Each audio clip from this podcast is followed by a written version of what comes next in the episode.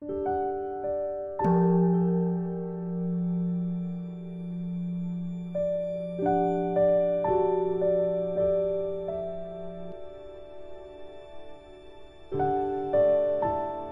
家好，很高兴又到了我们一起学习广论的时间了。这一周你们心情还好吗？然后准备好了，我们要开始学习喽。那请大家翻开广论三百七十七页第一行，广论校订本是九十二页倒数第四行，大家可以跟我一起看原文。该第七了，第七，七最极寂静者，未若。贪心、忧心、昏沉、睡眠等生，能极寂静。如云：贪心、忧等起，应如是寂静。声闻地说：若生妄念，而起如前所说寻思及随烦恼，随生寻断，悉不忍受。这个七最极极静呢，是指能极度的止息贪心、忧心、昏沉与睡眠等的产生。注意，这里边有个忧心呢，就忧恼的这个心灵的一个状态。这个时候，你有强大的指力就止息它。其实你有点忧心很痛苦，止息了它。那么《经庄严论》中说呢，如何的产生贪心、不安等，就应当同样的。当下就止止息，注意哦，它有个当下，有多快呢？咔，就止息了。想不想要那样子？很想哇！你不要对这个半天，有的时候对峙啊，一夜一夜的折腾，这个心都安静不下来。他是一下子就当下，你怎么产生的？我一下子让你静下来，所以那个心是非常有力的。所以圣王地中有提到呢，如果发生遗忘而产生前面所说的寻思与随烦恼，这一切都要断除，不可以接纳忍受。这属的心的力量是非常蓬勃的。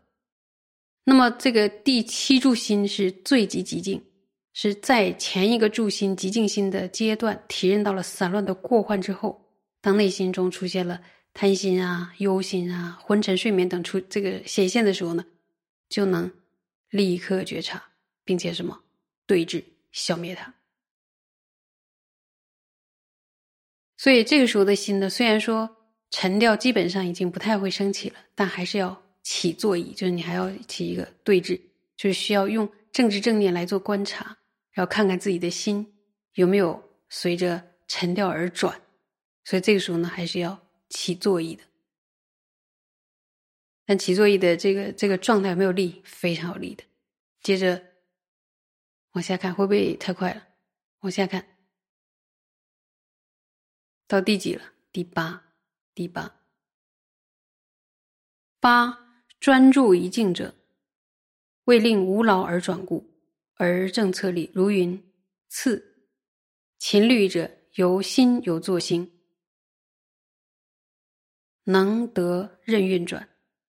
又如生闻地云：由有作行，令无缺减，相续安住三摩地流，如是名为专注一去。应如是之，又见第八柱心取名专注一去，既有此名，亦了其意。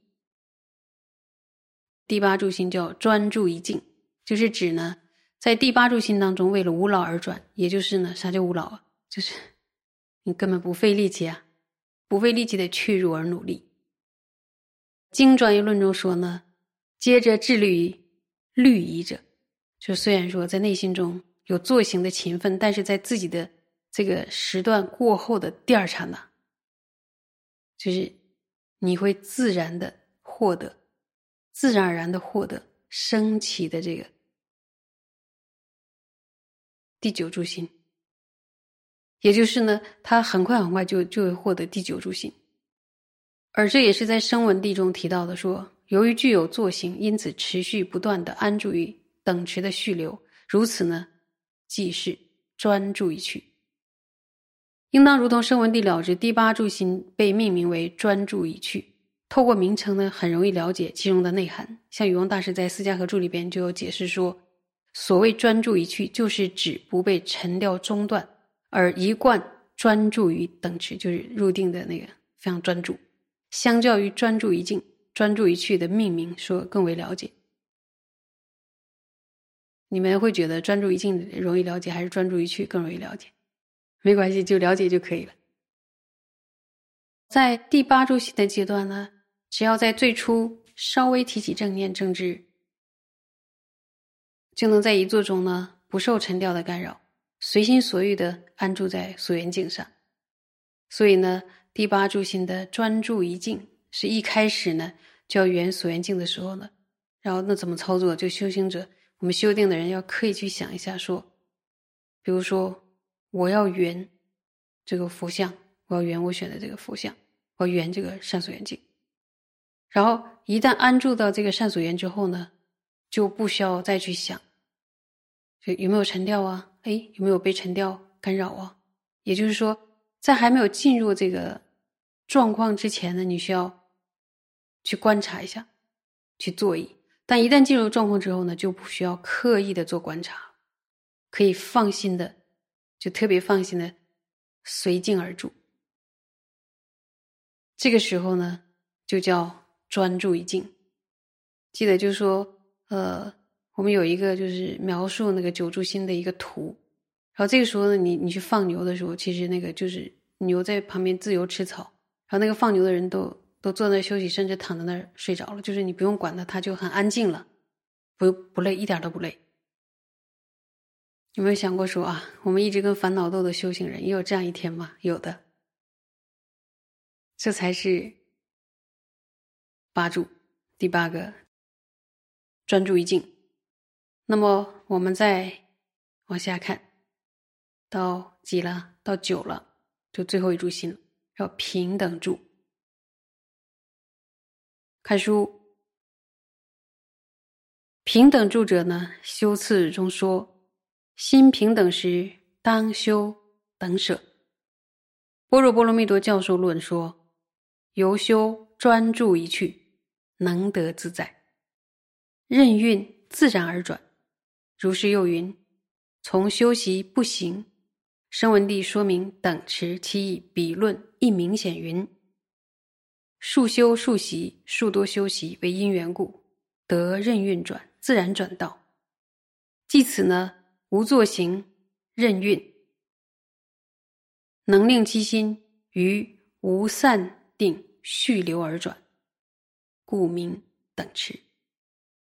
此中九心立名呢，是如所引修辞出篇等文，如云：此生摩他道是从般若波罗蜜多等所说。这稍微有点长。该九住了，对吧？第九，什么是平等住？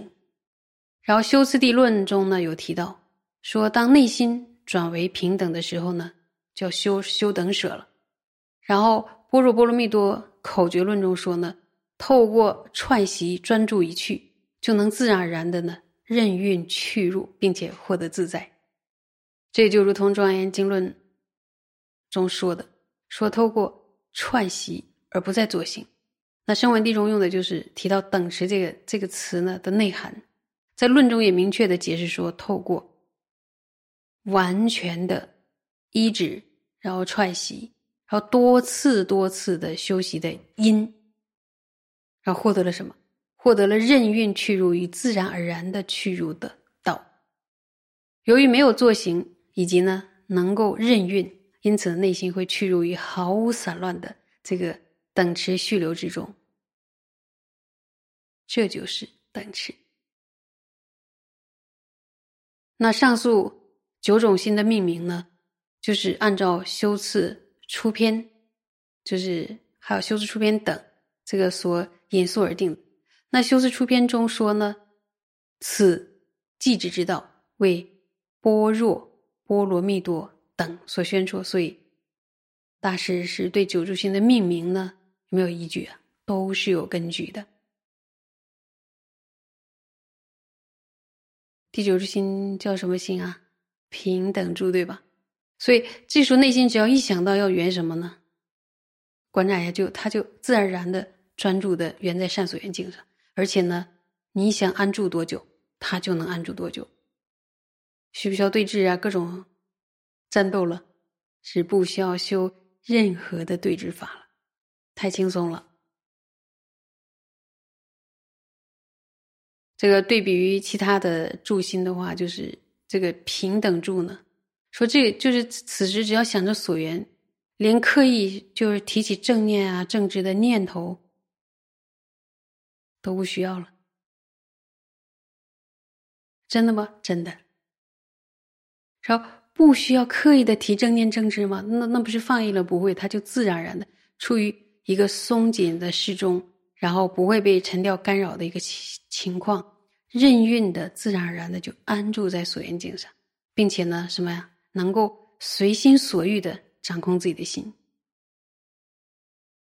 要住多久就住多久，自在了。很渴望吧，这样的一个状态是可以透过修习他的因得到的，这是一种果。如果打个譬喻的话，说自在到什么程度呢？比如《心经》，大家都背得很熟吧？就一开始背就能够背，然后毫不费力的就把《心经》全背诵出来。所以到了这个阶段呢，如果还想到观察和沉掉是否升起，或者防备沉掉升起的话，觉得反而还成为一种过失。所以呢，这个时候呢。就应该修什么呀？不作醒。所以到了第九柱平等柱的时候，你看到这个修行者的状态已经是非常的松弛了。但他松弛呢，绝对不会松懈，或者说会有各种各种不如法的状态出现。他他就是非常自然而然的，很如法，很轻松，很自在。你们可能在想说。我斗烦恼斗得这么辛苦，我真的有一天会达到这种境界吗？对呀，九柱心啊，第九个就这样子，而且透过前面的一柱一柱这样的修过来的，是有迹可循的，是有因可以种的，而且我们听闻这样的一个修订的细腻的教授之后，可以照着操练的，会不会觉得很美？有一天我们可以达到这样的境界吗？这样的境界也只是就开始喽。后面还有更美的，因为还要学空性啊，很值得期待。谢谢。